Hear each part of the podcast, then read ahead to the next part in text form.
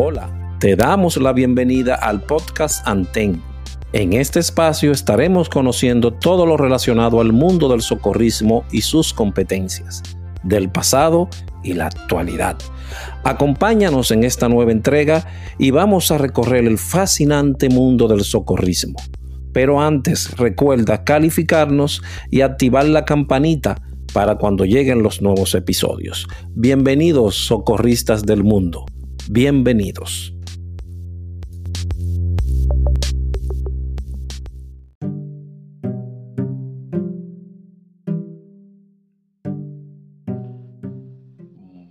Muy buenas tardes, bienvenidos todos a Radio Anten, la radio que les educa, informa y actualiza. Hoy tenemos otra entrega más del ciclo de entrevistas históricas a personajes bien conocidos dentro del ámbito socorrial en la República Dominicana. Y uno de ellos es este personaje, odiado por algunos, estimados por otros, una persona con muchas aristas en su vida, como ajedrecista, profesor de inglés, profesor de arte marcial, escritor, músico. ¿Qué se puede decir de un personaje de nuestra benemérita institución Cruz Roja Dominicana que pertenecen a su historia y que por ende deben ser recordados dentro de ese hemisferio de la Cruz Roja, aunque se intente desilucidar, de, quitar o deslucidar esa parte de la historia de esa institución. Nuestro compañero de toda la vida con nosotros hoy el señor Félix García Ogando. Bienvenido a los estudios de Anten Radio, querido hermano. ¿Cómo va la vida? Buenas tardes, hermano. Muchas gracias por la invitación. Permíteme decir que siempre es un gratísimo placer para mí visitar tu bella ciudad, además de tus agradables y muy cómodos estudios de grabación. La vida me trata bien, pese al COVID, pero tú sabes, es un camino largo que hay que recorrerlo paso a paso. Qué bien, qué bien. Bueno, como toda entrevista, es necesario empezar por el inicio. ¿Cuál es el lugar de nacimiento de Félix? Porque iremos en ese trayecto hasta llegar al abogando. ¿Cuál es el lugar de nacimiento de Félix? Bueno, el lugar de nacimiento es la capital. Mis padres siempre me dijeron que yo nací en La Guardia, uh, casi por los frentes de los predios de la Voz Dominicana o Radio Televisión Dominicana. En realidad fue Nuestra Señora, la maternidad Nuestra Señora de la Alta Gracia ahí en Gasco. Pero tú sabes que los viejos de uno dicen que uno nace donde uno vive, desde el primer día que llevan a uno a la casa. Pues para ese efecto, hay dos cosas que destacar. Primero, que no nací en la 56 como yo creía, Bartolomé Colón 56, sino en La Guardia. Segundo, que el niño que nació eh, un primero de febrero de 1968 no se llamó Félix, sino Freddy. Pero el oficial civil que le tocó a mi padre, en vez de escribir Freddy, escribió Félix.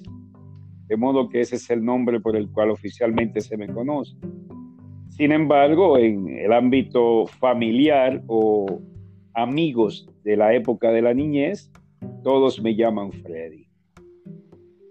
Algo muy común en la historia de los nombres en la República Dominicana, casi siempre es ahí, no iba ahí, y pusieron esa O por los escribientes de aquella época.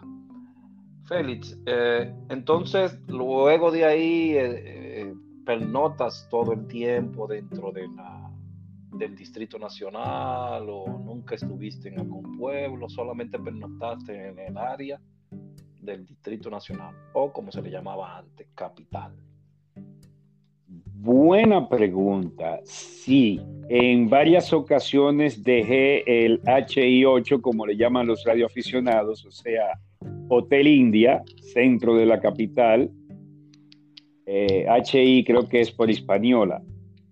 Cuando se rumoró en los años 70, primera mitad de los años 70, que iba a haber un cambio drástico de gobierno, mis padres me mandaron al campo de donde nació, de donde era oriunda mi madre, eh, allá cerca de la provincia Comendador, Elías Piña, y me pasé una temporada allí. No sucedió nada, mi papá dijo, mándame mi muchachito para atrás y me volvieron a llevar para la capital.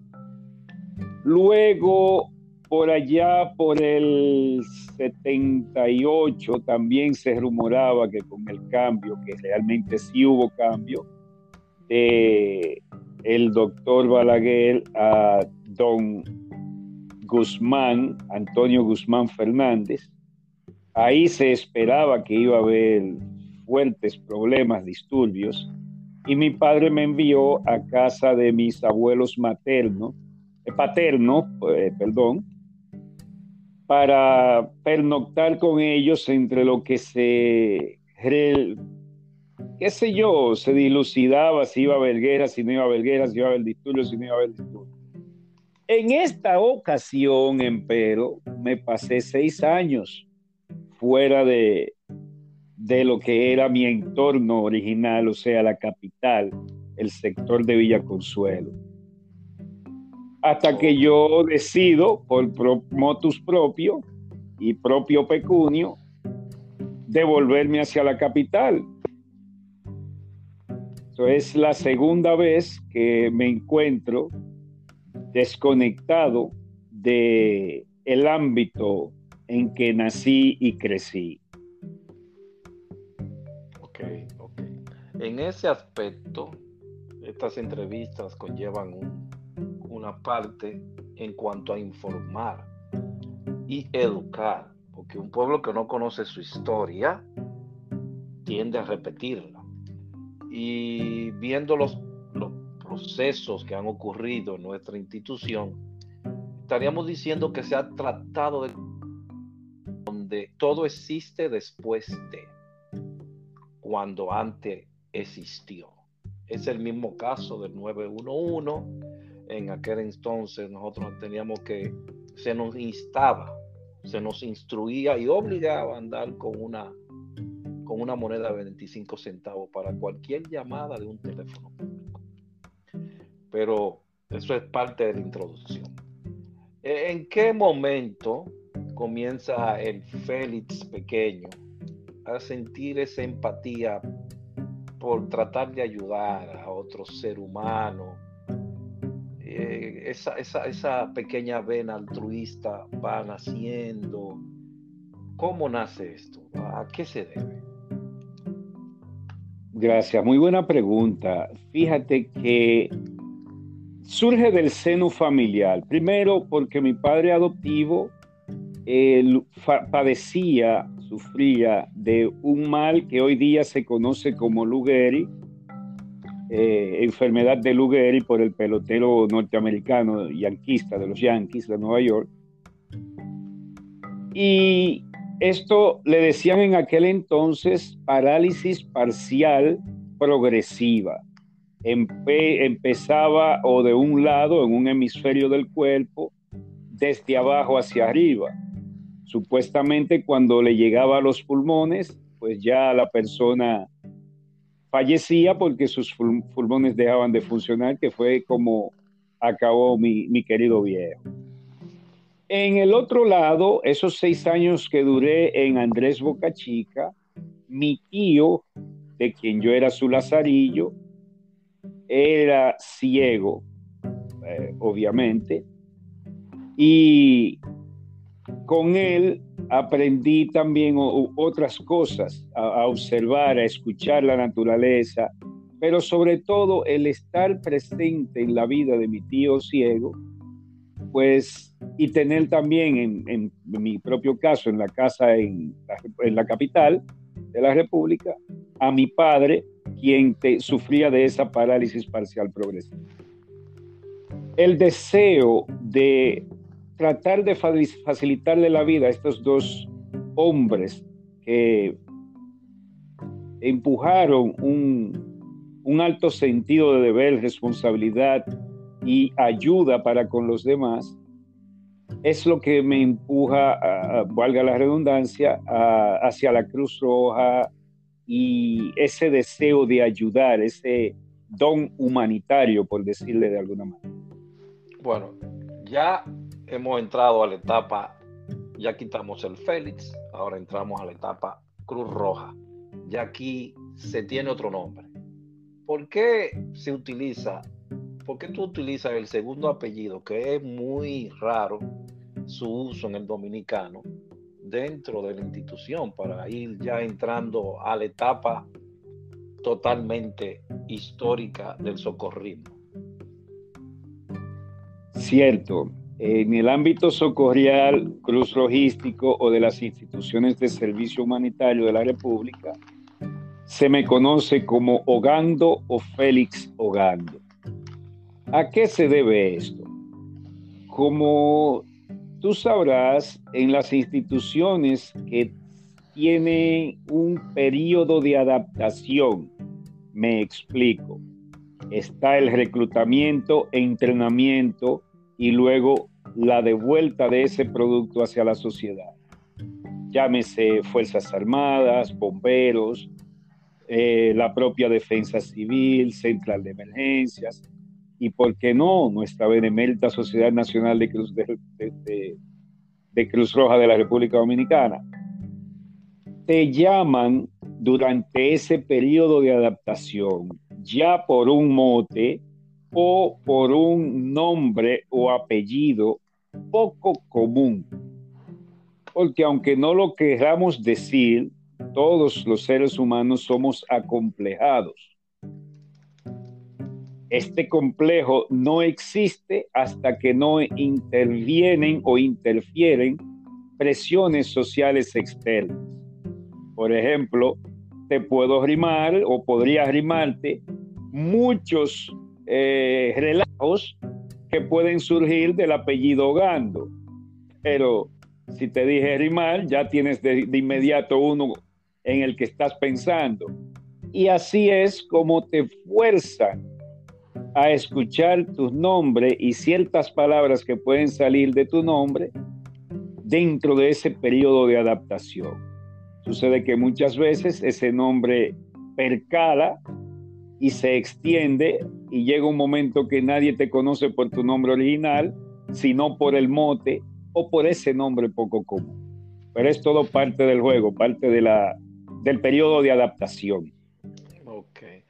En el, dentro ya de la institución de la Sociedad Nacional Cruz Roja Dominicana, ¿en cuáles áreas socorriales usted escogió, se desarrolló porque existen varias áreas. Si se le puede explicar al público cuáles son esas áreas y en cuáles usted tuvo, tuvo atracción para esta. Preciso.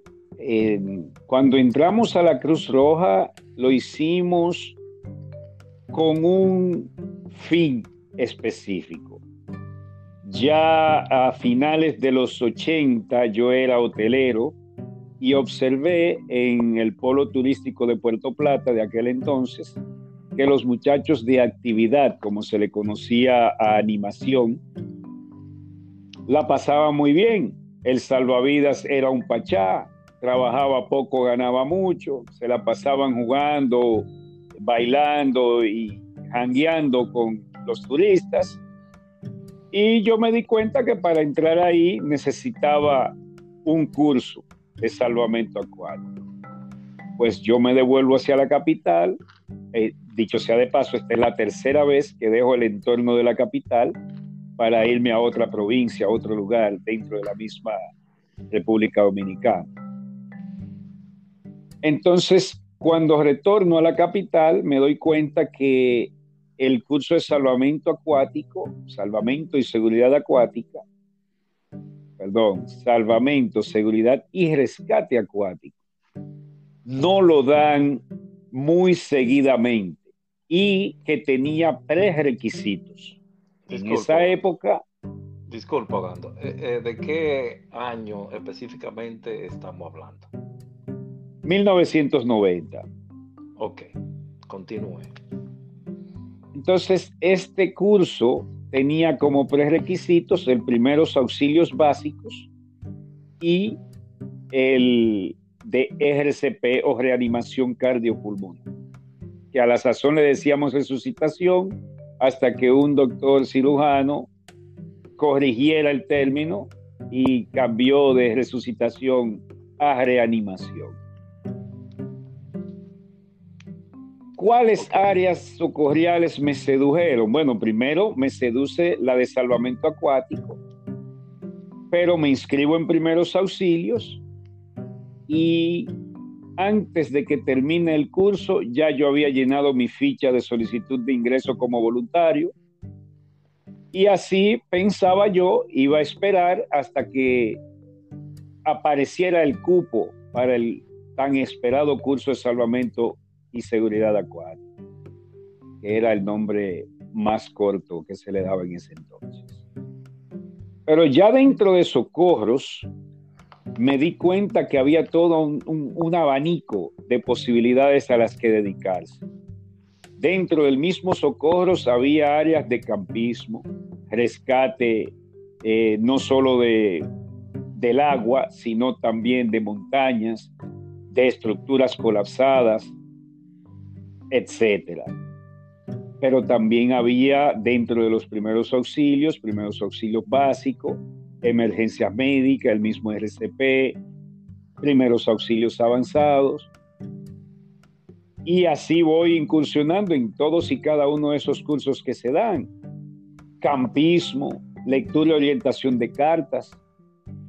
Y el abanico va creciendo, va creciendo Entramos luego al área de desastres, donde se hablaba de administración de recursos para caso de desastre, sensibilización humanitaria para caso de desastre, administración para desastre, evaluación de daños y análisis de necesidades con posterioridad a desastres,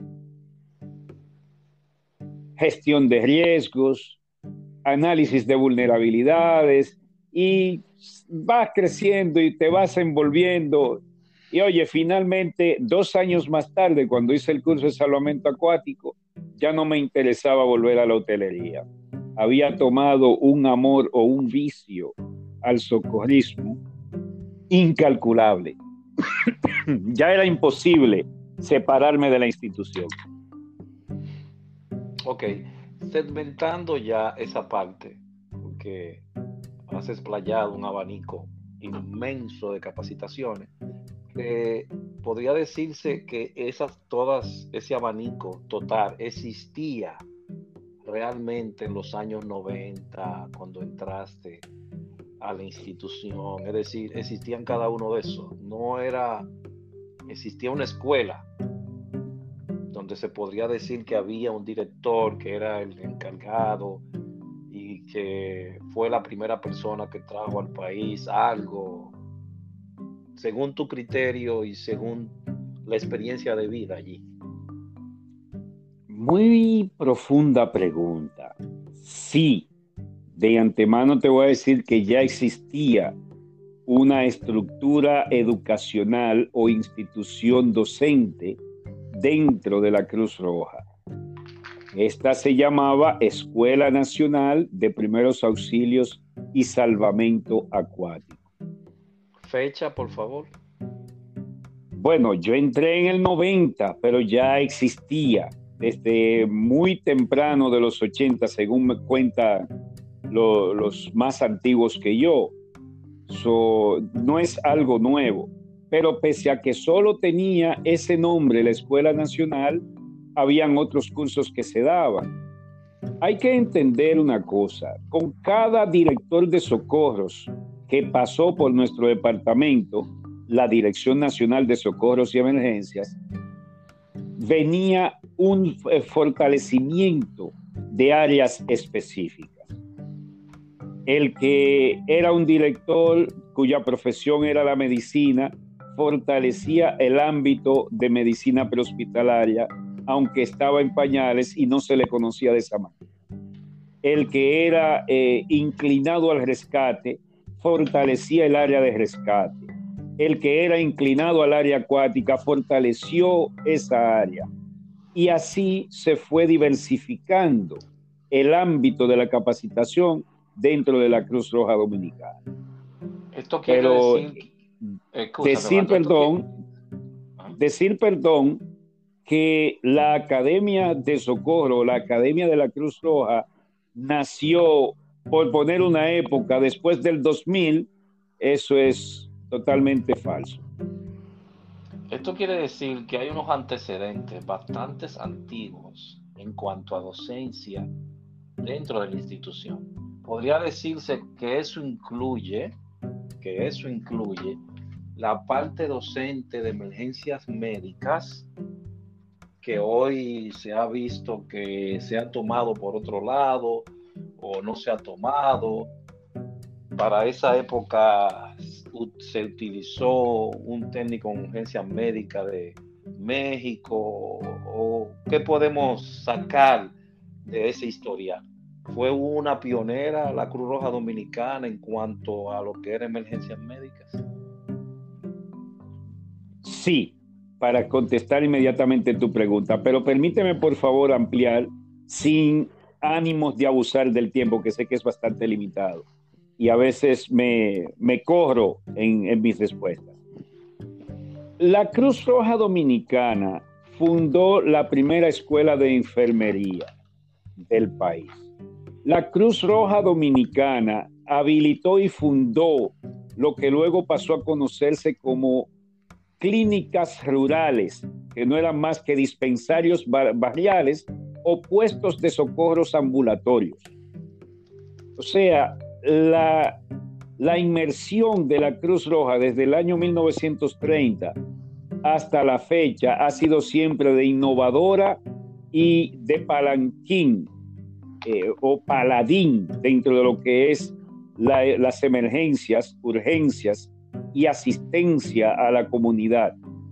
Eh, esto no es nuevo, esto no es nuevo. Primero fundó esos dispensarios, luego fundó la primera escuela de enfermería del país, luego hace de una manera nacionalizada y estandarizada los cursos de primeros auxilios. Hasta cuando yo llegué, después del 90, llegaron varias personas de los bomberos y de la defensa civil a cursar a la Cruz Roja porque aquellas instituciones le pedían como prerequisito de ingreso el curso de la Cruz Roja. Más y mejor aún, una auxiliar de enfermera que lleve su título de la Cruz Roja contra una de cualquier otro eh, eh, ámbito eh, educacional del país, la de la Cruz Roja entra primero a cualquier hospital garantizado. Bueno, entonces, eh, porque se está tratando de crear esta, esta partecita, aportando a ese socorrista del siglo XXI a través de esta información y hacerle saber que sí, existía un antecedente, existe un antecedente y sus personajes y protagonistas aún están vivos. Y esto es lo que queremos llevarles a ellos porque se ha distorsionado un poco la teoría de qué llegó primero, el huevo o la gallina, qué llegó primero, eh, eh, PHTLS o la Cruz Roja Dominicana ya manejaba estos términos o ya manejaba aquello, porque se han presentado algunos casos que eh, algunos médicos ya están tomándose la parte de que ellos trajeron llevaron al país esta terminología médica y estos nuevos conceptos en medicinas de urgencia. Bien, y que, quería aclarar esa partecita. Ya vemos que hay un antecedente y entonces, por ende, positivo. Existe, existe una historia y la historia va encadenada irremediablemente a Cruz Roja Dominicana. Positivo, positivo. Y perdona que dejé de soslayo la pregunta sobre eh, los manuales y los cursos. Fíjate, cada vez que nuestro director académico salía y tomaba un curso del ámbito de emergencias médicas o urgencias médicas, él traía esa capacitación al, al país. En los 80, Alejandro Valverde Podestá, fue, quien fue nuestro director académico por muchos años y a quien considero padre de la emergencia médica dominicana, eh, de la emergencia médica prehospitalaria en República Dominicana, perdón, eh, trajo el curso del TUM, técnico en urgencias médicas de México. Luego fue a España y trajo el curso que le dan a los socorristas profesionales de España, que en ese momento, si no tomaban ese curso, no podían subirse a una ambulancia a asistir a nadie. Y así fue innovando e instruyendo y trayendo esas capacitaciones al país.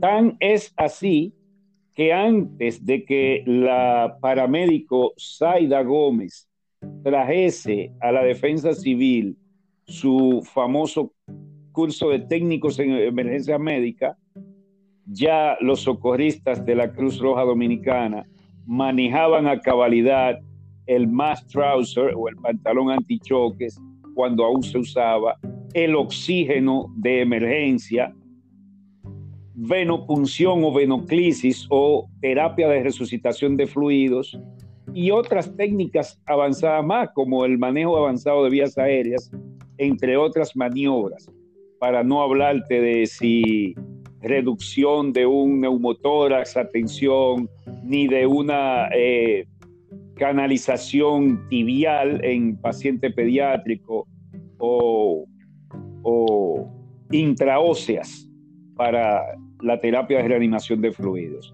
O sea, todas estas técnicas ya las conocíamos. Es cierto que hubo una fundación externa, perdón, antes de que se me agote el tiempo, llamada Vicente José, que trajo al país el curso denominado Pre-Hospital Trauma Life Support, o, perdón, eh, Basic Trauma Life Support, o soporte básico de vida para pacientes en trauma.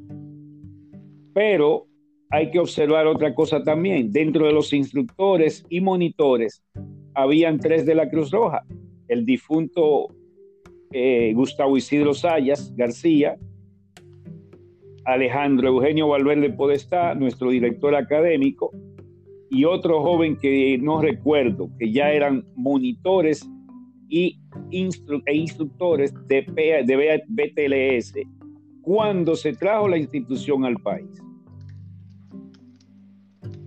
Ok, dentro de tu memoria, ahora mismo, podría las personas las cuales fungieron como directores en la Escuela Nacional de Socorrismo de tu época hasta donde recuerdes.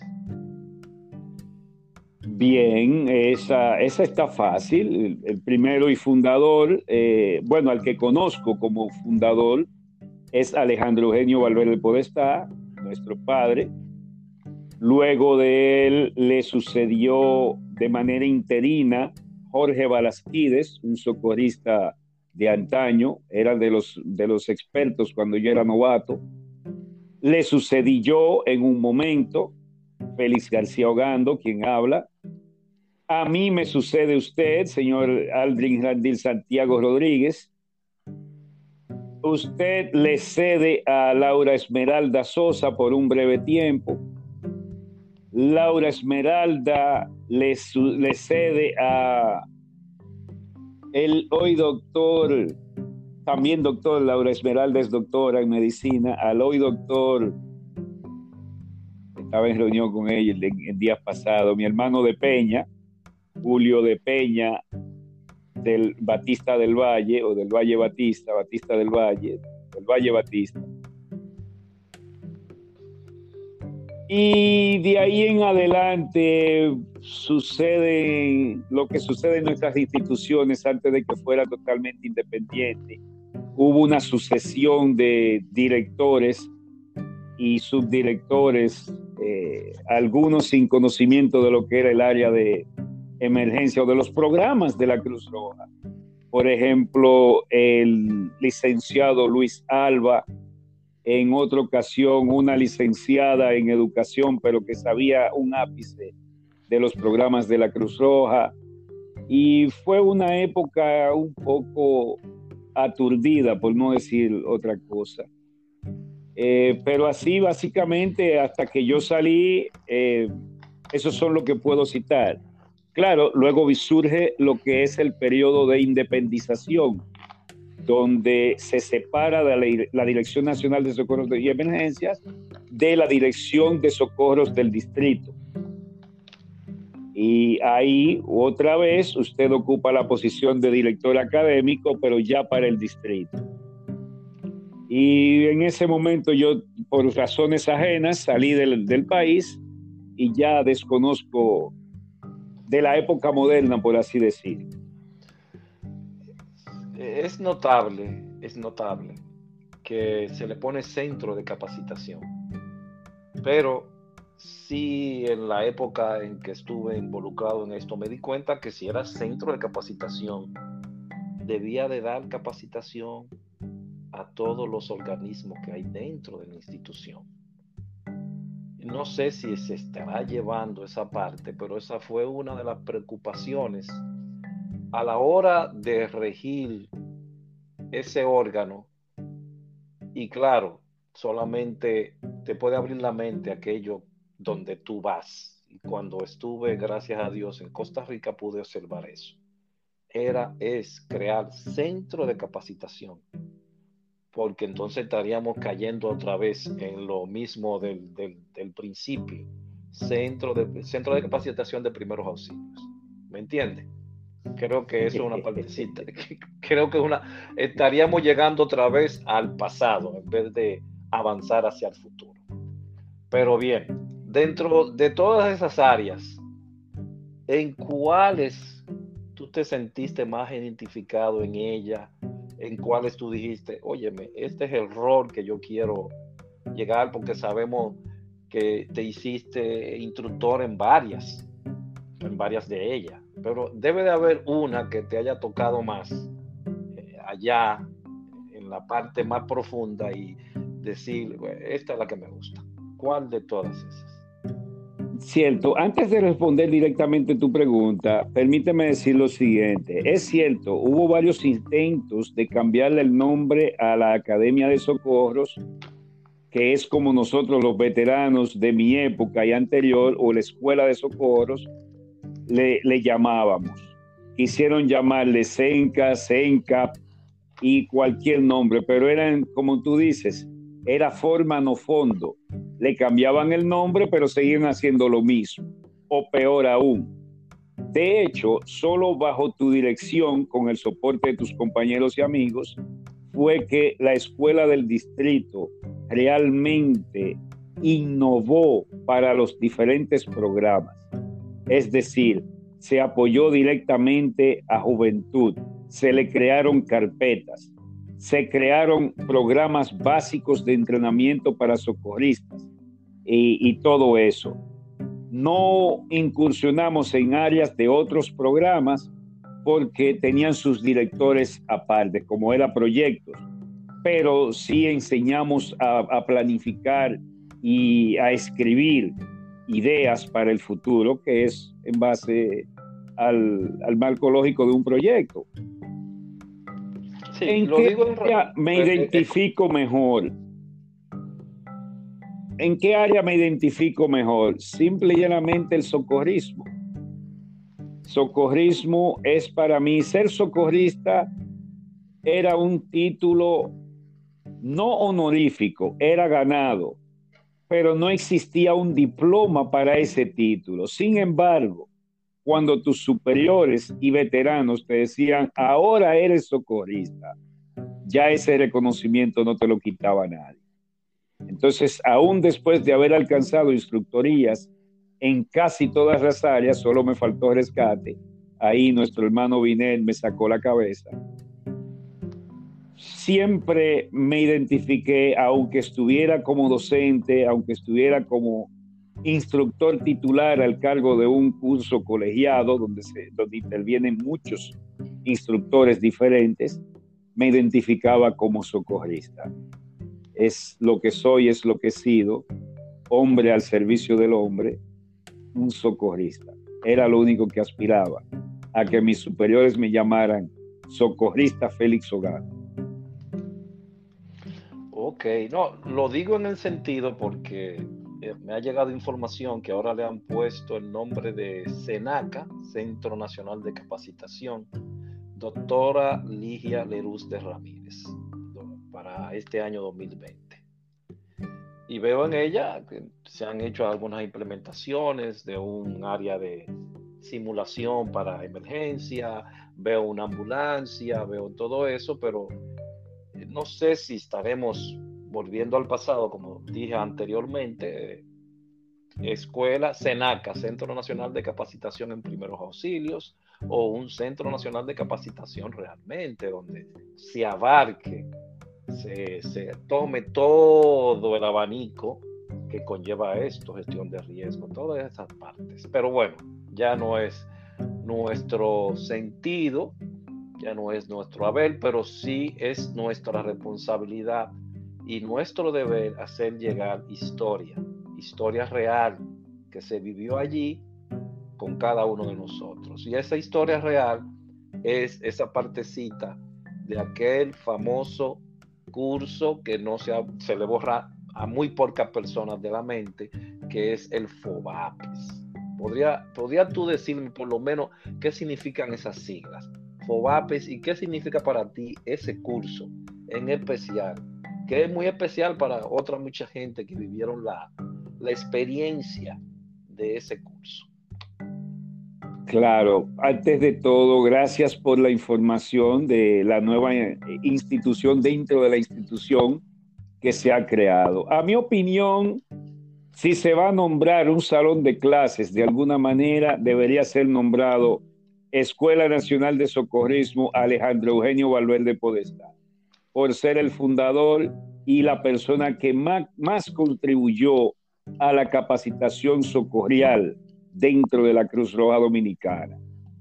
Peor aún, Alejandro Eugenio Valverde Podestá ha sido el instructor que más médicos o personal profesional ha capacitado en la República Dominicana, con excepción de los profesores docentes de las diferentes universidades. Pero ya hechos profesionales, Alejandro Eugenio Valverde Podestá ha sido la persona que más médicos, enfermeros, licenciados y doctores ha graduado en el ámbito de primeros auxilios y RCP. Entonces, por su amplia contribución, yo, mi humilde opinión es Félix García Ogando, quien habla, debería ser nombrado cualquier tipo de salón de clases, no un centro nuevo que solo enseña primeros auxilios o enseña lo que enseñe. Un salón de clases debe ser nombrado por Alejandro Valverde o bajo el nombre de Alejandro Valverde.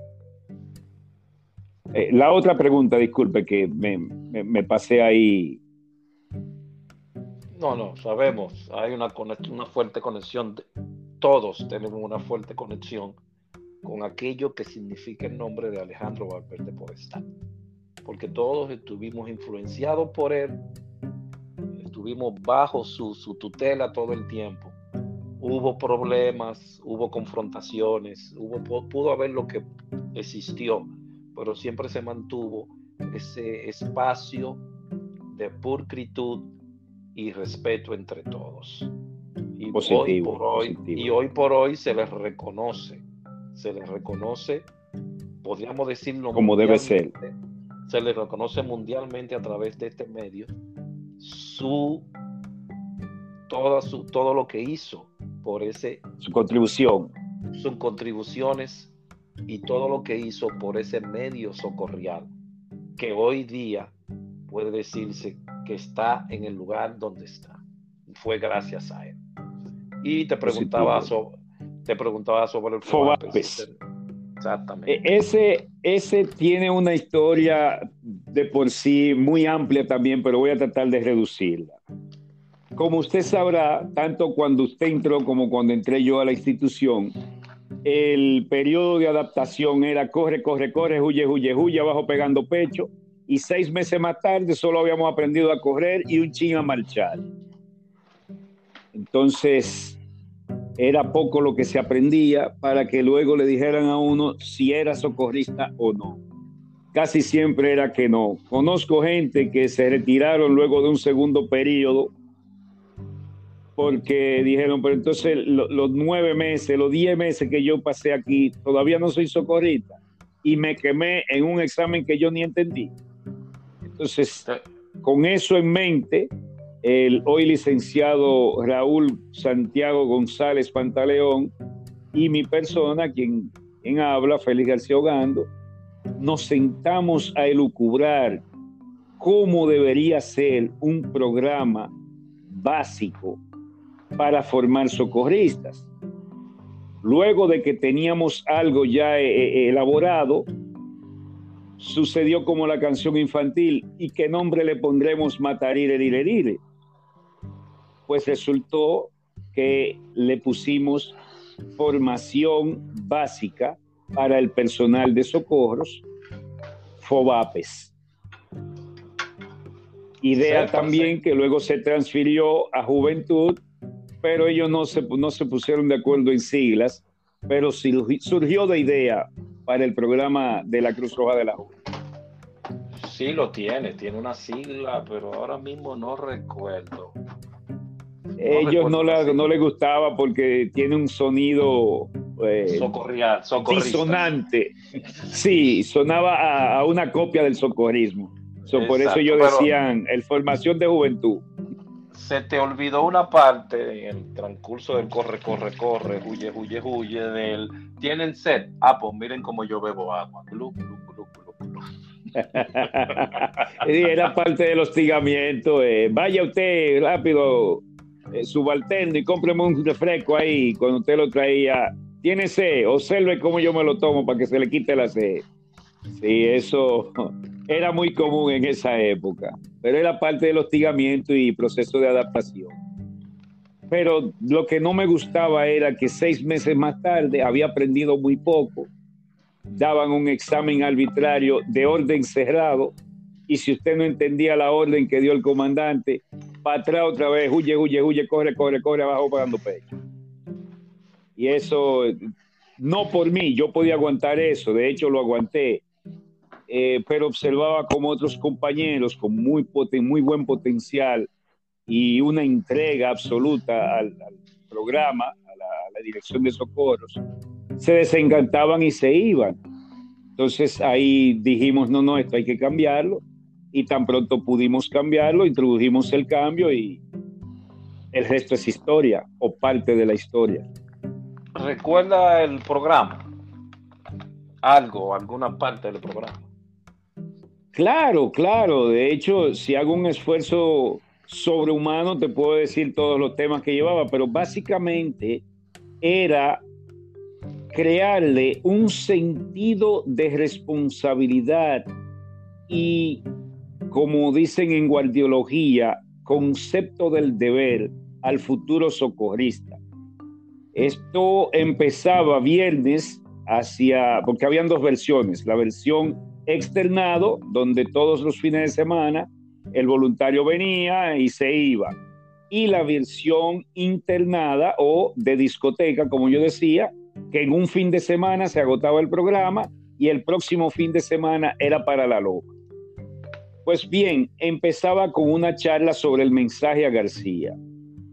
Esta es una charla que, vuelvo y digo, busca la rápida reacción a acciones y órdenes de la superioridad de los estamentos más altos dentro del programa al que perteneces, en nuestro caso socorros y emergencias o socorrismo, y un profundo concepto del deber y responsabilidad, que no importa el tipo de tarea que se te asignaba, la cumplieras con vehemencia, desapego y honestidad que cuando dijeras, comandante, misión cumplida u orden cumplida, en realidad no necesitaba control de calidad porque estaba cumplida satisfactoriamente. Así continuábamos con cortesía y disciplina. Luego venían diferentes charlas ah, durante la noche, era un curso colegiado, donde había un punto fundamental inquebrantable. Todo el que instruía en Fobapes era de los mejores o el mejor en su área. Así, el nuevo socorrista iba a ser entrenado por los mejores expertos dentro de las diferentes áreas del saber socorrial, término que acuñamos que no existía o no existe, pero dentro del argot así llamábamos. Y así iba calando las diferentes áreas dentro de socorros. Ya hablamos de eh, disciplina, concepto del deber, eh, orden cerrado, campismo, rescate, salvamento y seguridad acuática, planificación de emergencia. Y ahí culminaba. Luego al fin de semana siguiente, las partes de campismo, orientación, lectura de cartas, improvisación de refugio al aire libre. Todo esto se integraba como parte de la práctica dentro de esa caminata que en ese entonces nuestro playground o el área de juego era Villa Altagracia San Cristóbal, ya fuera al revés o al derecho, según eh. el que estuviera dirigiendo en ese momento se le antojase. En esa etapa creo que la primera fue una caminata hasta Boca Chica, si no menos recuerdo. Eh, hasta la caleta.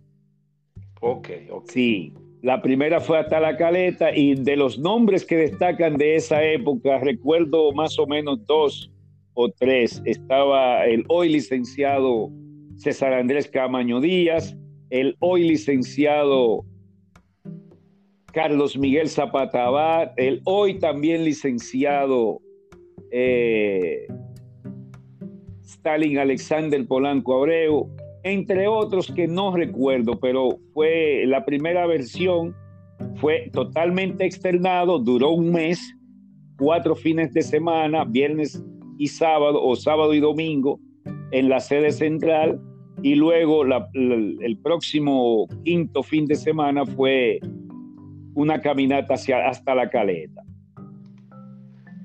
Luego se fue extendiendo esa caminata, sí, la razón de la caminata era, era la siguiente. Tanto Raúl como yo habíamos estipulado que en cualquier lugar del país, si caminas en línea recta por tres horas, llegarás a algún tipo de civilización. Claro, si llevas un rumbo acertado. Si llevas un rumbo errático, es lo que vas a perderte. Pero si sabes caminar en cualquier lugar de la, del país que te encuentres en una dirección específica, caminando tres horas, vas a llegar a, una a un lugar donde hay gente.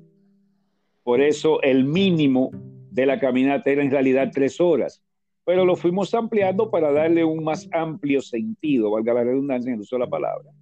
Y porque eh, eh, atraía gente, por lo menos eh, el, el sentido de ir a excursionar a una loma. Bueno, muy cierto, porque fue mi primer contacto con aquello que se llamaba campismo, con aquello que era ya la parte, se le conoce aquí como hiking, que es la parte de pernotar en el medio ambiente, afuera. Fue con, no directamente con el FOBAPE, sino parte del staff, del, grupo de instructor que iba con el grupo de, de los estudiantes a hacer Villa Altagracia San Cristóbal y después de ahí quedé totalmente enamorado de lo que hoy es campismo y hiking. No lo puedo negar. Es innegable. El contacto con aquello es imposible. Y eso es parte de ese de, de esa mística que en aquel entonces existía. Muy, muy fue por eso pregunté por el Fobapes, porque es muy conocido y tal vez la gente no tenga las notas o, la, historia real de quién fue su creador, para qué se creó, porque hubo un momento en que se distorsionó bastante sobre este curso, se quitó toda esa parte teórica y solamente se dejó el corre allí vamos allá. Lo mismo de siempre. Qué barbaridad. No, exactamente. Pero, ok, tú podrías darme un esquema rápido dentro de tu socorrial, del desarrollo también de socorro en la historia, en tu historia, porque hay varias historias. La historia de, podríamos mencionar un nombre con muchos años allá, el señor Atahualpa Rick Davis, entrevista pronto con él también, eh, sería muy diferente a la de Félix García Hogando, porque claro, Atahualpa empezó, uff, la de Miguel de la Rosa Parra, otra entrevista también, sería muy diferente a la de Félix García Hogando, y así tendríamos, tendríamos segmentos de historias divididos, pero cada uno con los personajes y los protagonistas de ellos. Bien, como había dicho en una ocasión, eh, el desarrollo del Departamento o de la Dirección Nacional de Socorros y Emergencias fue paso a paso de acuerdo con cada uno de los directores que le tocaba en su momento. Por ejemplo, cuando yo entré, entré en la era de los primeros auxilios porque el director de ese momento era el máximo experto en primeros auxilios, don Máximo Wagner Canela era el director de socorros en ese momento. Su área fundamental, de hecho creo que fue una de las épocas en las que más cursos de primeros auxilios se dieron, y él era eh, o fue uno de los pocos directores de socorros que más salía a dar cursos de primeros auxilios, ya dentro de la capital como también en el interior del país. Eh, pero según me cuentan, así desde don Demetrio Castillo, que fue el primero, licenciado Demetrio Castillo, que fue el primer director de socorros, él, por su profesión y vocación, eh, destacó una época de mucha, mucha docencia, mucha amabilidad, mucha, digamos, una época suave hasta cierto punto con Atahualpa Rit, según me cuentan, porque no viví esa época, entra un proceso de tecnificación.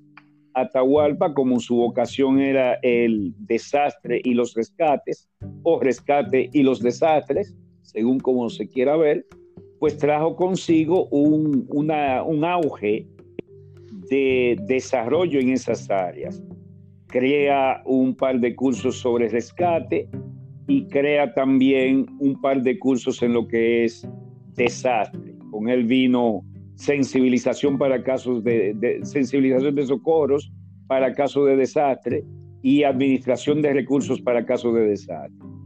Estos cursos, según me cuentan, se daba en el mismo eh, lugar de entrenamiento del sexto batallón de cazadores de Constanza, en Constanza valga la redundancia.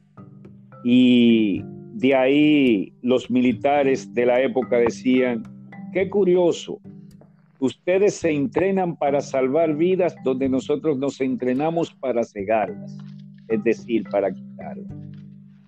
Luego con otro director, no recuerdo cuál fue, no recuerdo bien su nombre, si fue Pagán, entra un auge del área acuática. Y así con cada director se fue desarrollando una que otra área más que la otra.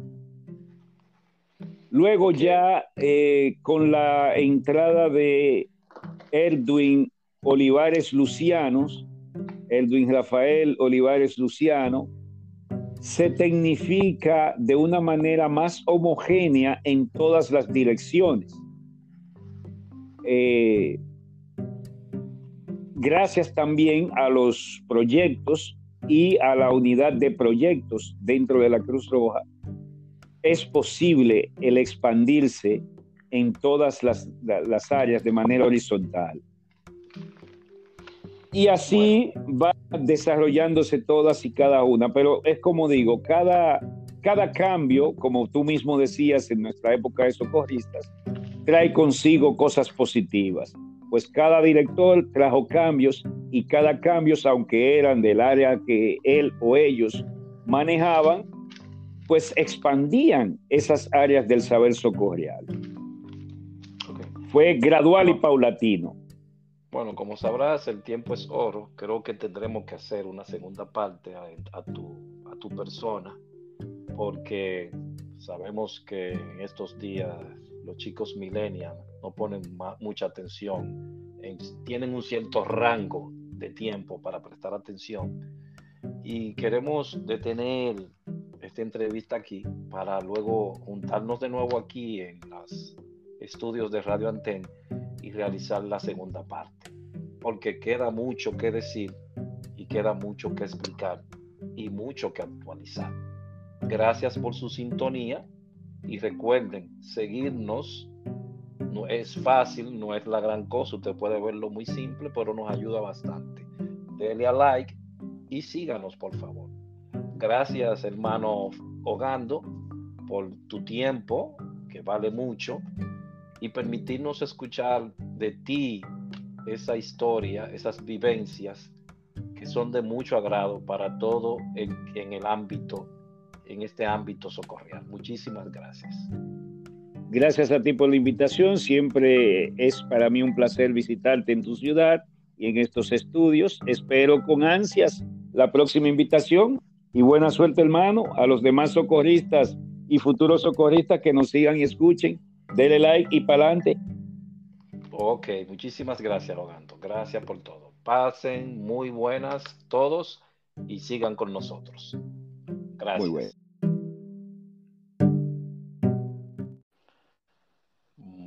Muy buenas tardes, bienvenidos todos a Radio Anten, la radio que les educa, informa y actualiza. Hoy tenemos otra entrega más del ciclo de entrevistas históricas a personajes bien conocidos dentro del ámbito socorrial en la República Dominicana. Y uno de ellos es este personaje odiado por algunos, estimados por otros, una persona con muchas aristas en su vida, como ajedrecista, profesor de inglés, profesor de artes marciales, escritor, músico.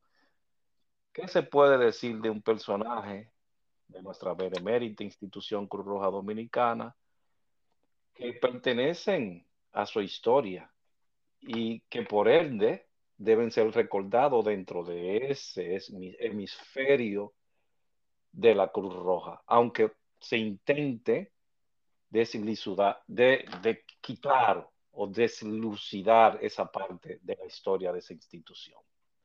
Nuestro compañero de toda la vida, estará con nosotros hoy el señor Félix García Ogando. Bienvenido a los estudios de Anten Radio, querido hermano. ¿Cómo va la vida? Buenas tardes, hermano. Muchas gracias por la invitación. Permíteme decir que siempre es un gratísimo placer para mí visitar tu bella ciudad además de tus agradables y muy cómodos estudios de grabación. La vida me trata bien pese al COVID, pero tú sabes, es un camino largo que hay que recorrerlo paso a paso. Qué bien, qué bien. Bueno, como toda entrevista, es necesario empezar por el inicio. ¿Cuál es el lugar de nacimiento de Félix porque iremos en ese trayecto hasta llegar al ahogando. ¿Cuál es el lugar de nacimiento de Félix? Bueno, el lugar de nacimiento es la capital. Mis padres siempre me dijeron que yo nací en La Guardia, ah, casi por los frentes de los predios de La Voz Dominicana o Radio Televisión Dominicana. En realidad fue Nuestra Señora la maternidad Nuestra Señora de la Alta Gracia ahí en Gasco. Pero tú sabes que los viejos de uno dicen que uno nace donde uno vive, desde el primer día que llevan a uno a la casa. Pues para ese efecto, hay dos cosas que destacar. Primero, que no nací en la 56 como yo creía, Bartolomé Colón 56, sino en La Guardia. Segundo, que el niño que nació eh, un primero de febrero de 1968 no se llamó Félix, sino Freddy. Pero el oficial civil que le tocó a mi padre, en vez de escribir Freddy, escribió Félix. De modo que ese es el nombre por el cual oficialmente se me conoce. Sin embargo, en el ámbito familiar o amigos de la época de la niñez, todos me llaman Freddy algo muy común en la historia de los nombres en la República Dominicana, casi siempre esa I no iba ahí y pusieron esa O por los escribientes de aquella época. Félix, eh, entonces luego de ahí eh, eh, pernotas todo el tiempo dentro de la, del Distrito Nacional o nunca estuviste en algún pueblo, solamente pernotaste en el área del Distrito Nacional o como se le llamaba antes, capital. Buena pregunta. Sí, en varias ocasiones dejé el HI8, como le llaman los radioaficionados, o sea, Hotel India, centro de la capital. HI eh, creo que es por Hispaniola. Cuando se rumoró en los años 70, primera mitad de los años 70, que iba a haber un cambio drástico de gobierno, mis padres me mandaron al campo de donde nació, de donde era oriunda mi madre, eh, allá cerca de la provincia Comendador, Elías Piña, y me pasé una temporada allí. No sucedió nada, mi papá dijo, mándame mi muchachito para atrás y me volvieron a llevar para la capital.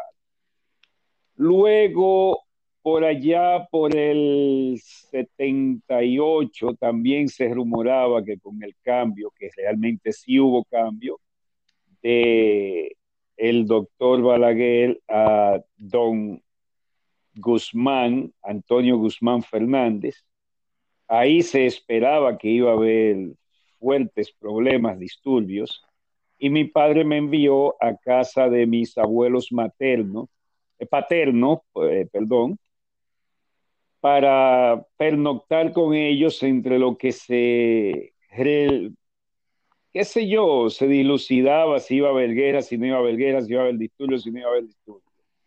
En esta ocasión, empero, me pasé seis años fuera de, de lo que era mi entorno original, o sea, la capital, el sector de Villa Consuelo hasta que yo decido, por motus propio y propio pecunio, devolverme hacia la capital.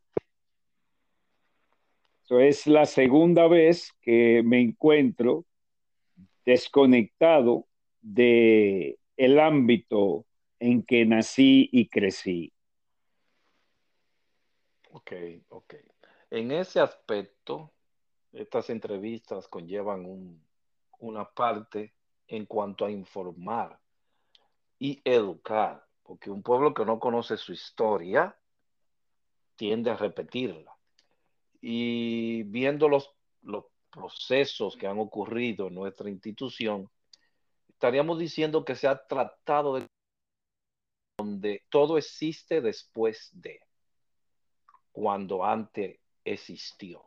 Es el mismo caso del 911 en aquel entonces nosotros teníamos que, se nos instaba, se nos instruía y obligaba a andar con una, con una moneda de 25 centavos para cualquier llamada de un teléfono público. Pero eso es parte de la introducción. E, ¿En qué momento comienza el Félix pequeño a sentir esa empatía por tratar de ayudar a otro ser humano, eh, esa, esa, esa, pequeña vena altruista va naciendo? ¿Cómo nace esto? ¿A qué se debe? Gracias, muy buena pregunta. Fíjate que surge del seno familiar. Primero, porque mi padre adoptivo padecía, sufría de un mal que hoy día se conoce como Lou eh, enfermedad de Lou por el pelotero norteamericano yanquista de los Yankees de Nueva York. Y esto le decían en aquel entonces parálisis parcial progresiva. Empezaba o de un lado, en un hemisferio del cuerpo, desde abajo hacia arriba. Supuestamente cuando le llegaba a los pulmones, pues ya la persona fallecía porque sus pulmones dejaban de funcionar, que fue como acabó mi, mi querido viejo. En el otro lado, esos seis años que duré en Andrés Boca Chica, mi tío de quien yo era su lazarillo, era ciego, eh, obviamente, y con él aprendí también otras cosas, a, observar, a escuchar la naturaleza, pero sobre todo el estar presente en la vida de mi tío ciego, pues, y tener también en, mi propio caso, en la casa en la, capital de la República, a mi padre, quien te, sufría de esa parálisis parcial progresiva. El deseo de tratar de facilitarle la vida a estos dos hombres que empujaron un, alto sentido de deber, responsabilidad y ayuda para con los demás, es lo que me empuja, valga la redundancia, hacia la Cruz Roja y ese deseo de ayudar, ese don humanitario, por decirle de alguna manera. Bueno, ya hemos entrado a la etapa, ya quitamos el Félix, ahora entramos a la etapa Cruz Roja. Ya aquí se tiene otro nombre. ¿Por qué se utiliza, por qué tú utilizas el segundo apellido, que es muy raro su uso en el dominicano, dentro de la institución para ir ya entrando a la etapa totalmente histórica del socorrismo? Cierto, en el ámbito socorrial, cruz rojístico o de las instituciones de servicio humanitario de la República, se me conoce como Ogando o Félix Ogando. ¿A qué se debe esto? Como tú sabrás, en las instituciones que tienen un periodo de adaptación, me explico, está el reclutamiento entrenamiento y luego la devuelta de ese producto hacia la sociedad. Llámese Fuerzas Armadas, bomberos, eh, la propia defensa civil, central de emergencias, y por qué no, nuestra benemérita Sociedad Nacional de Cruz, de Cruz Roja de la República Dominicana. Te llaman durante ese periodo de adaptación, ya por un mote, o por un nombre o apellido poco común. Porque aunque no lo queramos decir, todos los seres humanos somos acomplejados. Este complejo no existe hasta que no intervienen o interfieren presiones sociales externas.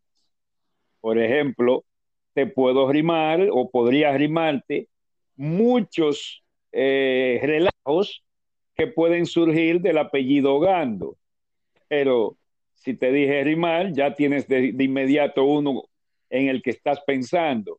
Y así es como te fuerzan a escuchar tu nombre y ciertas palabras que pueden salir de tu nombre dentro de ese periodo de adaptación. Sucede que muchas veces ese nombre percala y se extiende y llega un momento que nadie te conoce por tu nombre original, sino por el mote o por ese nombre poco común. Pero es todo parte del juego, parte de la, del periodo de adaptación. Ok. En el, dentro ya de la institución de la Sociedad Nacional Cruz Roja Dominicana, ¿en cuáles áreas socorriales usted escogió, se desarrolló? Porque existen varias áreas si se le puede explicar al público cuáles son esas áreas y en cuáles usted tuvo, tuvo más atracción para esta. Preciso. cuando entramos a la Cruz Roja, lo hicimos con un fin específico. Ya a finales de los 80 yo era hotelero y observé en el polo turístico de Puerto Plata de aquel entonces que los muchachos de actividad, como se le conocía a animación, la pasaban muy bien. El salvavidas era un pachá, trabajaba poco, ganaba mucho, se la pasaban jugando, bailando y jangueando con los turistas. Y yo me di cuenta que para entrar ahí necesitaba un curso de salvamento acuático. pues yo me devuelvo hacia la capital.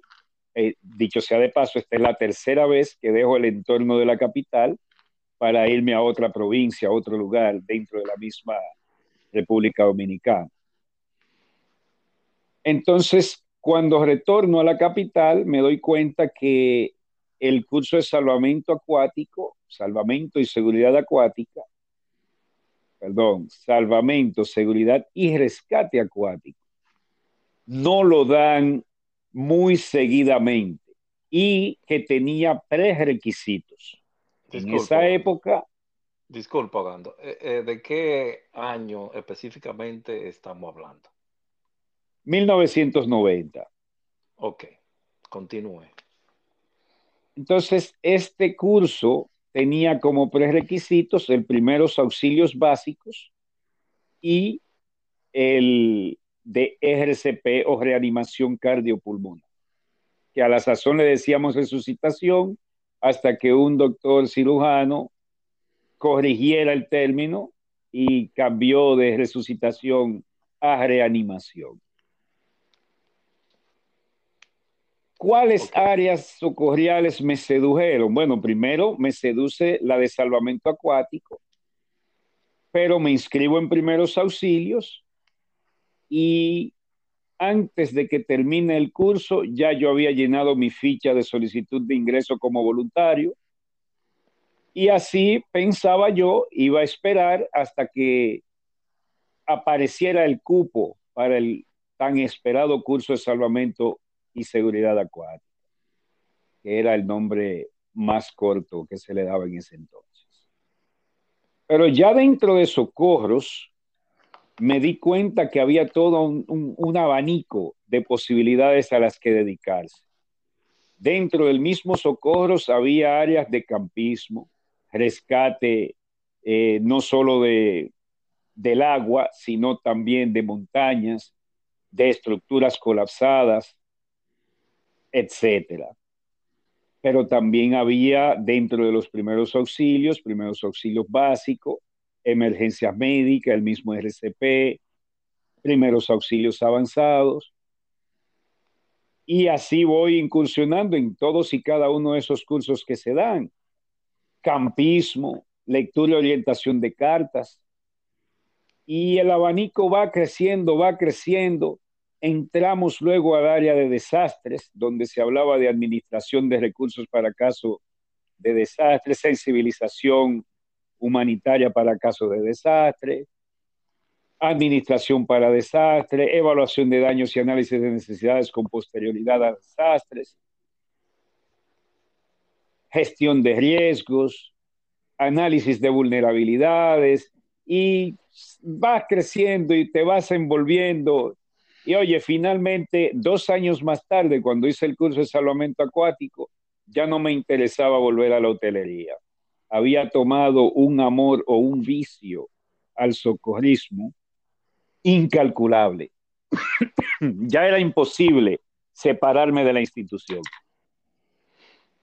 Ok, segmentando ya esa parte, porque has explayado un abanico inmenso de capacitaciones, podría decirse que esas, todas, ese abanico total existía realmente en los años 90, cuando entraste a la institución, es decir, existían cada uno de esos. No era, existía una escuela donde se podría decir que había un director que era el encargado y que fue la primera persona que trajo al país algo según tu criterio y según la experiencia de vida allí? Muy profunda pregunta. Sí, de antemano te voy a decir que ya existía una estructura educacional o institución docente dentro de la Cruz Roja. Esta se llamaba Escuela Nacional de Primeros Auxilios y Salvamento Acuático. Fecha, por favor. Bueno, yo entré en el 90, pero ya existía desde muy temprano de los 80, según me cuentan los más antiguos que yo. no es algo nuevo. pero pese a que solo tenía ese nombre, la Escuela Nacional, habían otros cursos que se daban. Hay que entender una cosa, con cada director de socorros que pasó por nuestro departamento, la Dirección Nacional de Socorros y Emergencias, venía un eh, fortalecimiento de áreas específicas. El que era un director cuya profesión era la medicina, fortalecía el ámbito de medicina prehospitalaria, aunque estaba en pañales y no se le conocía de esa manera. El que era eh, inclinado al rescate, fortalecía el área de rescate. El que era inclinado al área acuática, fortaleció esa área y así se fue diversificando el ámbito de la capacitación dentro de la Cruz Roja Dominicana.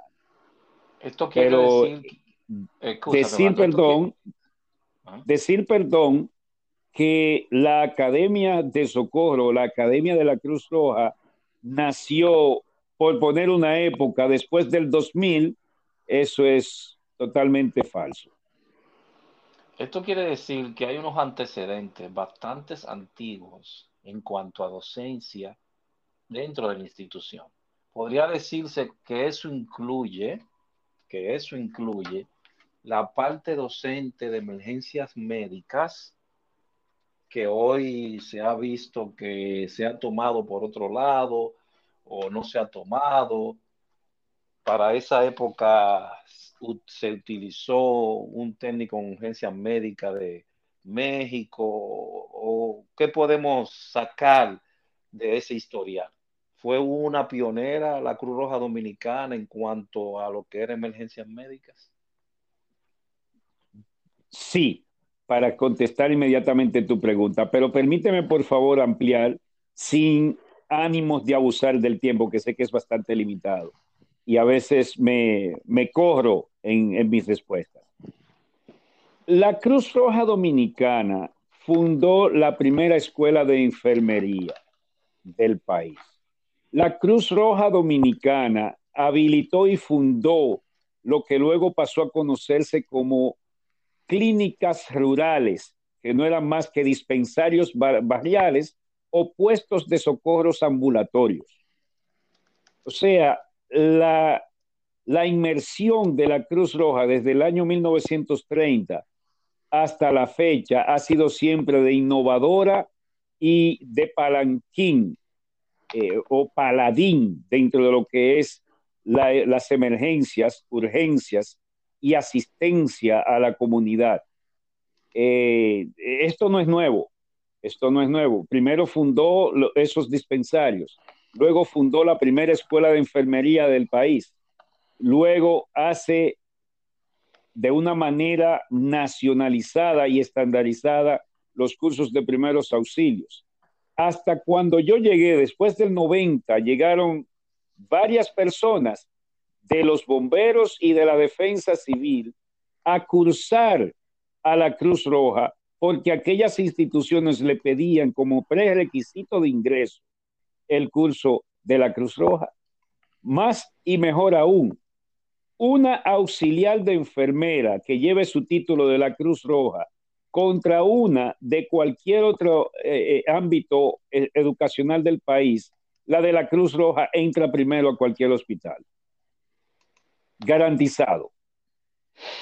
Bueno, entonces, porque se está tratando de crear esta, esta partecita aportando a ese socorrista del siglo XXI a través de esta información y hacerle saber que sí, existía un antecedente, existe un antecedente y sus personajes y protagonistas aún están vivos. Y esto es lo que queremos llevarles a ellos. Porque se ha distorsionado un poco la teoría de qué llegó primero, el huevo o la gallina, qué llegó primero, eh, eh, PHTLS o la Cruz Roja Dominicana ya manejaba estos términos o ya manejaba aquello, porque se han presentado algunos casos que eh, algunos médicos ya están tomándose la parte de que ellos trajeron, llevaron al país esta terminología médica y estos nuevos conceptos en medicinas de urgencia. Bien, y que, quería aclarar esa partecita.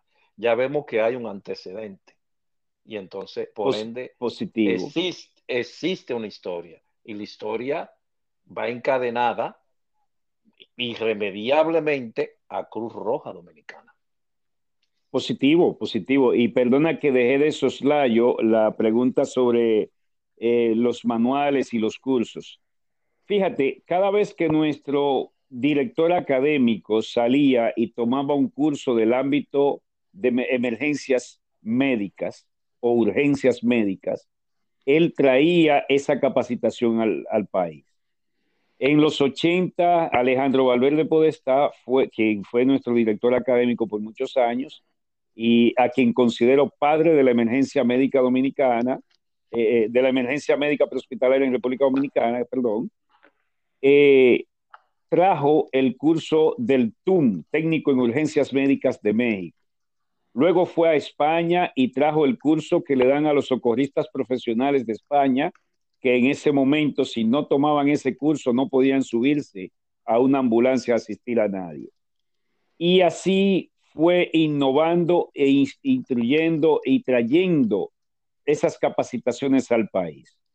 Tan es así que antes de que la paramédico Zaida Gómez trajese a la defensa civil su famoso curso de técnicos en emergencia médica, ya los socorristas de la Cruz Roja Dominicana manejaban a cabalidad el mask trouser o el pantalón antichoques cuando aún se usaba, el oxígeno de emergencia, venopunción o venoclisis o terapia de resucitación de fluidos y otras técnicas avanzadas más, como el manejo avanzado de vías aéreas, entre otras maniobras, para no hablarte de si reducción de un neumotórax atención ni de una eh, canalización tibial en paciente pediátrico o, o intraóseas para la terapia de reanimación de fluidos.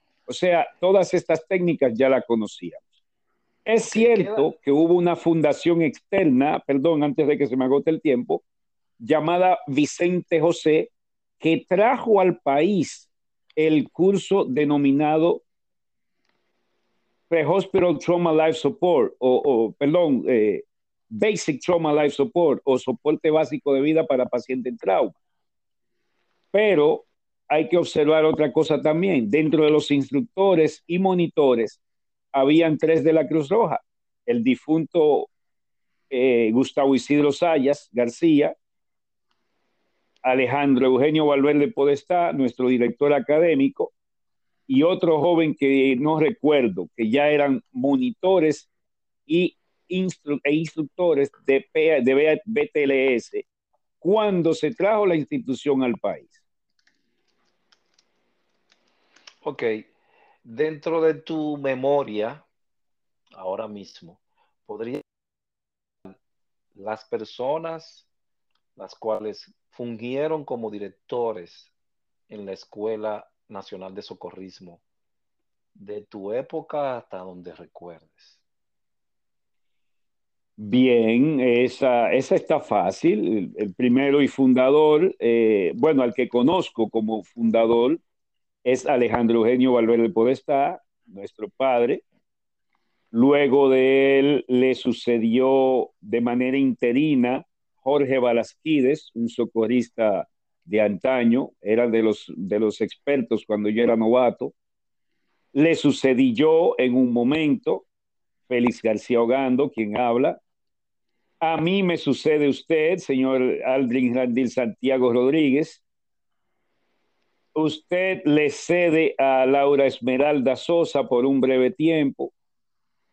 Laura Esmeralda le, cede a el hoy doctor, también doctor Laura Esmeralda es doctora en medicina, al hoy doctor, estaba en reunión con ella el, el día pasado, mi hermano de Peña, Julio de Peña, del Batista del Valle o del Valle Batista, Batista del Valle, del Valle Batista. Y de ahí en adelante sucede lo que sucede en nuestras instituciones antes de que fuera totalmente independiente. Hubo una sucesión de directores y subdirectores, eh, algunos sin conocimiento de lo que era el área de emergencia o de los programas de la Cruz Roja. Por ejemplo, el licenciado Luis Alba, en otra ocasión una licenciada en educación, pero que sabía un ápice de los programas de la Cruz Roja. Y fue una época un poco aturdida, por no decir otra cosa. Eh, pero así básicamente hasta que yo salí, eh, esos son lo que puedo citar. Claro, luego surge lo que es el periodo de independización, donde se separa de la, Dirección Nacional de Socorros y Emergencias de la Dirección de Socorros del Distrito. Y ahí otra vez usted ocupa la posición de director académico, pero ya para el distrito.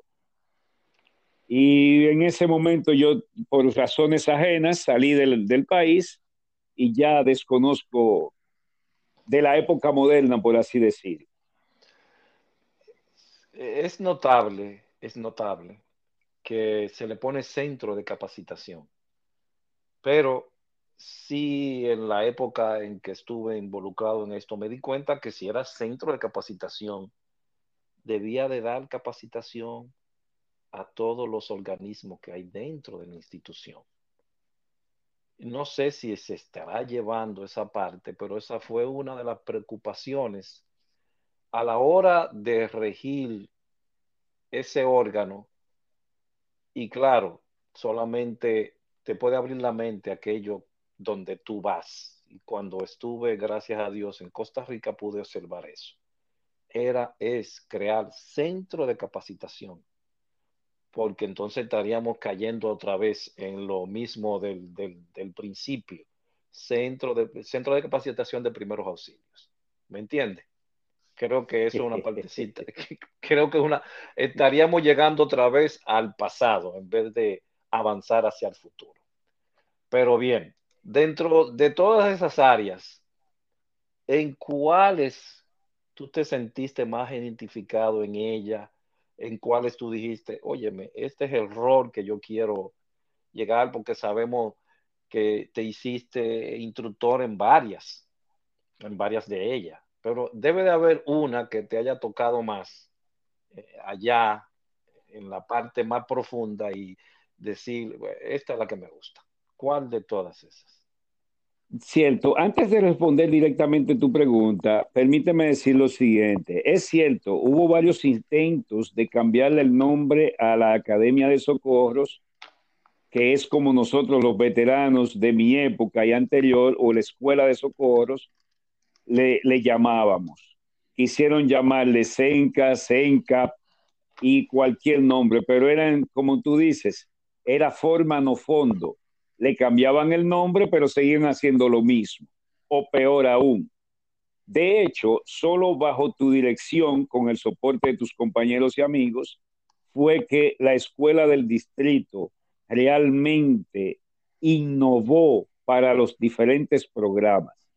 Es decir, se apoyó directamente a juventud, se le crearon carpetas, se crearon programas básicos de entrenamiento para socorristas y, todo eso. No incursionamos en áreas de otros programas porque tenían sus directores aparte, como era proyectos, pero sí enseñamos a, planificar y a escribir ideas para el futuro, que es en base al, marco lógico de un proyecto. ¿En qué me eh, eh, identifico mejor? ¿En qué área me identifico mejor? Simple y llanamente el socorrismo. Socorrismo es para mí, ser socorrista era un título no honorífico, era ganado, pero no existía un diploma para ese título. Sin embargo, cuando tus superiores y veteranos te decían, ahora eres socorrista, ya ese reconocimiento no te lo quitaba nadie. Entonces, aún después de haber alcanzado instructorías en casi todas las áreas, solo me faltó rescate. Ahí nuestro hermano Vinel me sacó la cabeza. Siempre me identifiqué, aunque estuviera como docente, aunque estuviera como instructor titular al cargo de un curso colegiado donde, donde intervienen muchos instructores diferentes, me identificaba como socorrista. Es lo que soy, es lo que he sido, hombre al servicio del hombre, un socorrista. Era lo único que aspiraba, a que mis superiores me llamaran socorrista Félix Hogan.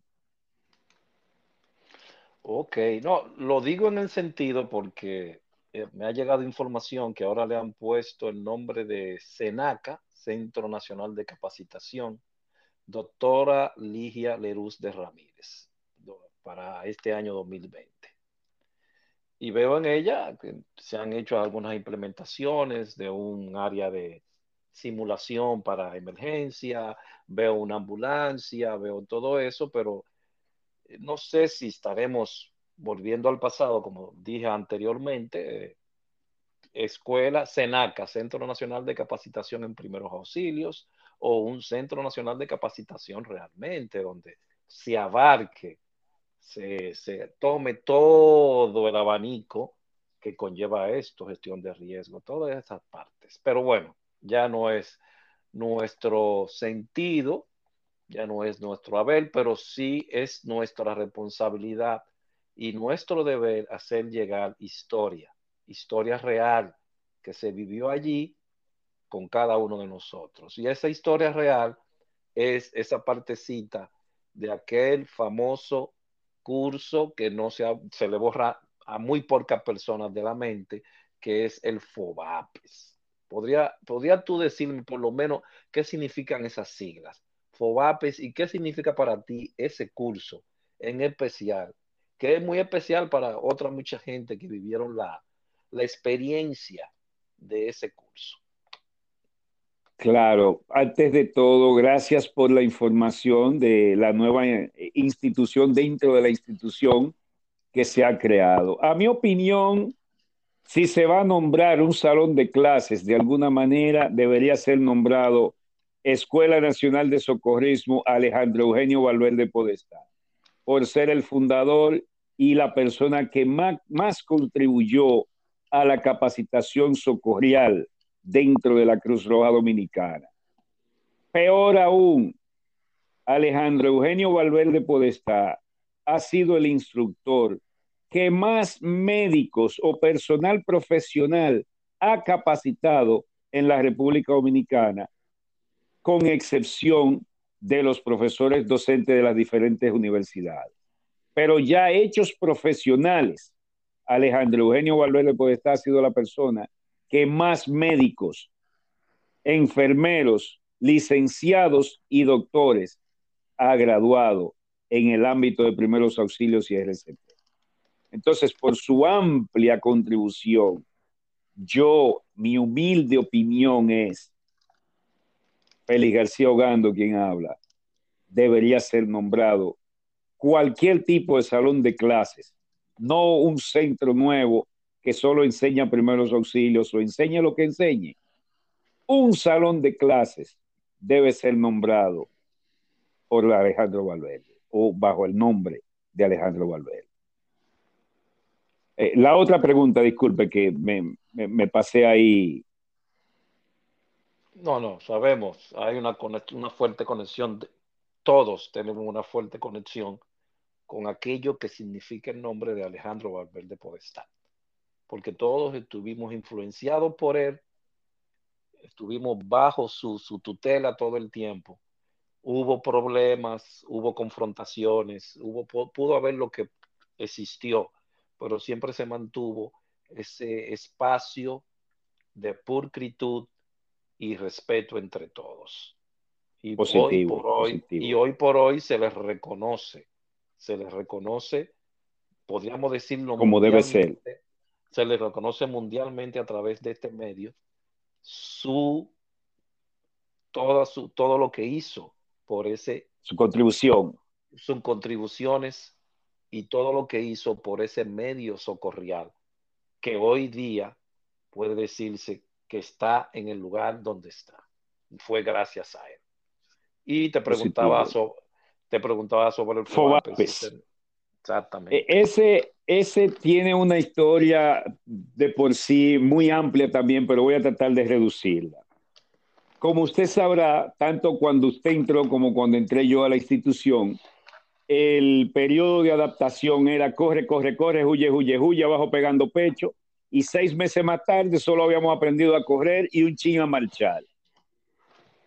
Entonces, era poco lo que se aprendía para que luego le dijeran a uno si era socorrista o no.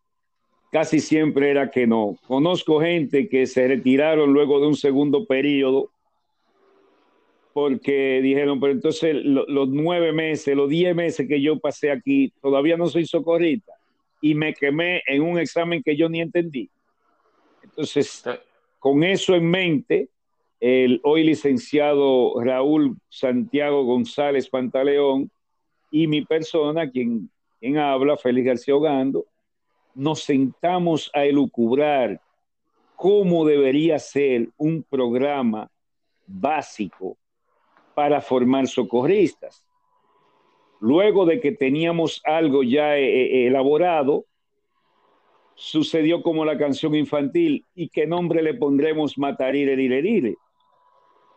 Pues resultó que le pusimos formación básica para el personal de socorros, FOBAPES. Idea también que luego se transfirió a Juventud, pero ellos no se, no se pusieron de acuerdo en siglas, pero surgió de idea para el programa de la Cruz Roja de la Juventud. Sí, lo tiene, tiene una sigla, pero ahora mismo no recuerdo. Ellos no, le, no les gustaba porque tiene un sonido eh, disonante. Sí, sonaba a, una copia del socorrismo. por eso ellos decían, el formación de juventud. Se te olvidó una parte en el transcurso del corre, corre, corre, huye, huye, huye, del tienen sed. Ah, pues miren cómo yo bebo agua. Glu, glu, glu, glu, glu. era parte del hostigamiento. Eh. Vaya usted rápido eh, subalterno y cómpreme un refresco ahí cuando usted lo traía. Tiene sed, observe cómo yo me lo tomo para que se le quite la sed. Sí, eso era muy común en esa época, pero era parte del hostigamiento y proceso de adaptación. Pero lo que no me gustaba era que seis meses más tarde había aprendido muy poco, daban un examen arbitrario de orden cerrado y si usted no entendía la orden que dio el comandante, para atrás otra vez, huye, huye, huye, corre, corre, corre abajo pagando pecho. Y eso, no por mí, yo podía aguantar eso, de hecho lo aguanté, eh, pero observaba como otros compañeros con muy, muy buen potencial y una entrega absoluta al, programa, a la, a la dirección de socorros, se desencantaban y se iban. Entonces ahí dijimos, no, no, esto hay que cambiarlo y tan pronto pudimos cambiarlo, introdujimos el cambio y el resto es historia o parte de la historia. ¿Recuerda el programa? Algo, alguna parte del programa. Claro, claro. De hecho, si hago un esfuerzo sobrehumano, te puedo decir todos los temas que llevaba, pero básicamente era crearle un sentido de responsabilidad y como dicen en guardiología, concepto del deber al futuro socorrista. Esto empezaba viernes hacia, porque habían dos versiones, la versión externado, donde todos los fines de semana el voluntario venía y se iba, y la versión internada o de discoteca, como yo decía, que en un fin de semana se agotaba el programa y el próximo fin de semana era para la loma. Pues bien, empezaba con una charla sobre el mensaje a García. Esta es una charla que, vuelvo y digo, busca la rápida reacción a acciones y órdenes de la superioridad de los estamentos más altos dentro del programa al que perteneces, en nuestro caso socorros y emergencias, o socorrismo, y un profundo concepto del deber y responsabilidad, que no importa el tipo de tarea que se te asignaba, la cumplieras con vehemencia, desapego y honestidad. Que cuando dijeras, comandante, misión cumplida u orden cumplida, en realidad no necesitaba control de calidad porque estaba cumplida satisfactoriamente. Así continuábamos con cortesía y disciplina. Luego venían diferentes charlas ah, durante la noche, era un curso colegiado, donde había un, un punto fundamental inquebrantable. Todo el que instruía en FOBAPES era de los mejores o el mejor en su área.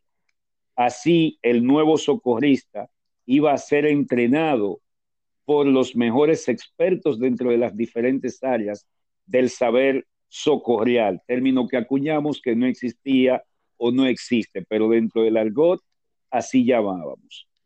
Y así iba calando las diferentes áreas dentro de socorros. Ya hablamos de eh, cortesía, disciplina, concepto del deber, eh, orden cerrado, campismo, rescate, salvamento y seguridad acuática, planificación de emergencia.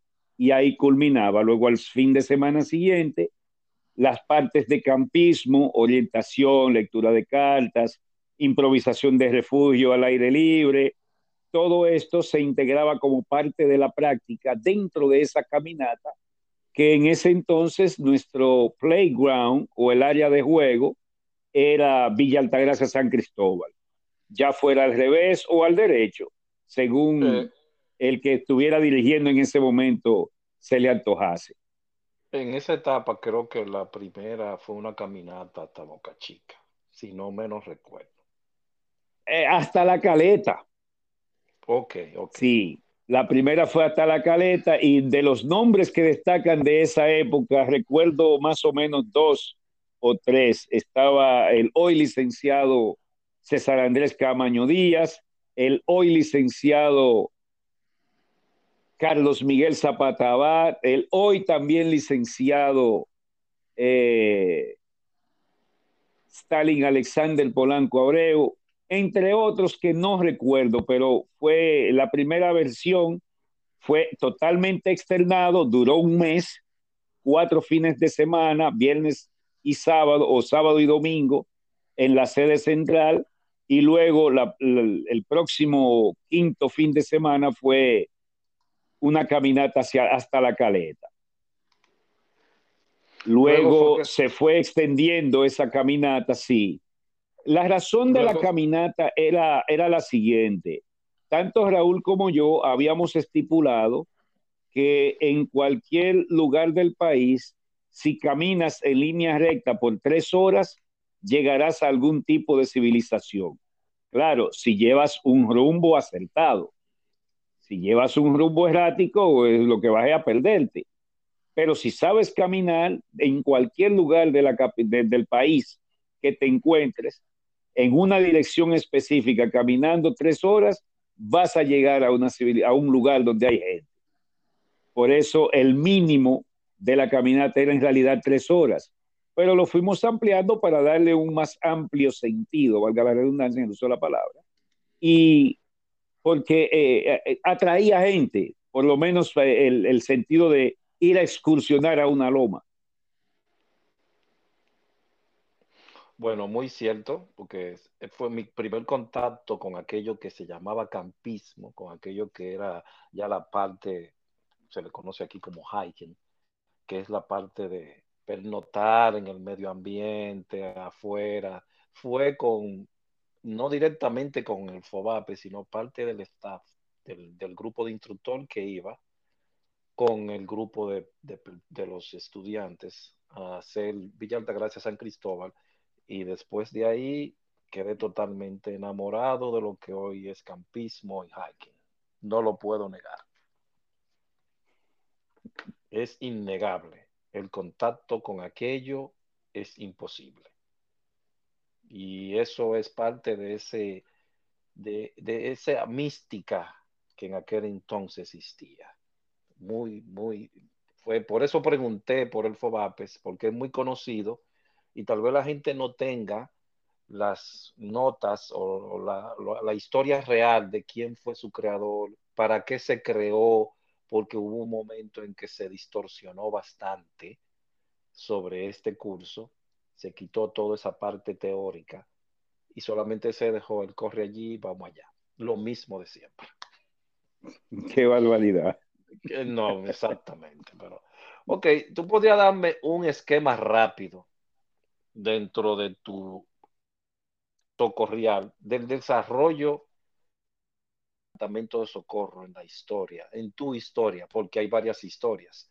La historia de, podríamos mencionar un nombre con muchos años allá, el señor Atahualpa Rick Davis, entrevista pronto con él también, eh, sería muy diferente a la de Félix García Ogando, porque claro, Atahualpa empezó, uff, la de Miguel de la Rosa Parra, otra entrevista también, sería muy diferente a la de Félix García Ogando, y así tendríamos, tendríamos segmentos de historias divididos, pero cada uno con los personajes y los protagonistas de ellos. Bien, como había dicho en una ocasión, eh, el desarrollo del Departamento o de la Dirección Nacional de Socorros y Emergencias fue paso a paso de acuerdo con cada uno de los directores que le tocaba en su momento.